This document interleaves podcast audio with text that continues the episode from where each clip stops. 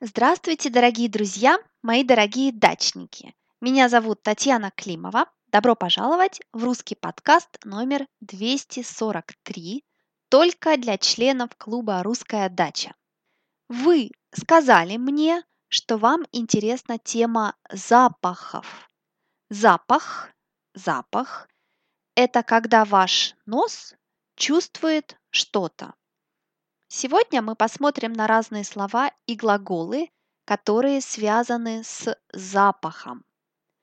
Мы послушаем диалог между двумя девушками в парфюмерном магазине.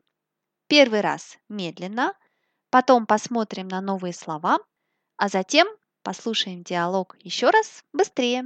Начнем.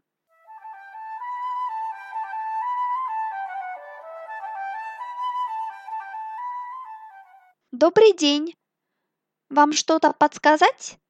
Да, я ищу одеколон для мужа с не слишком резким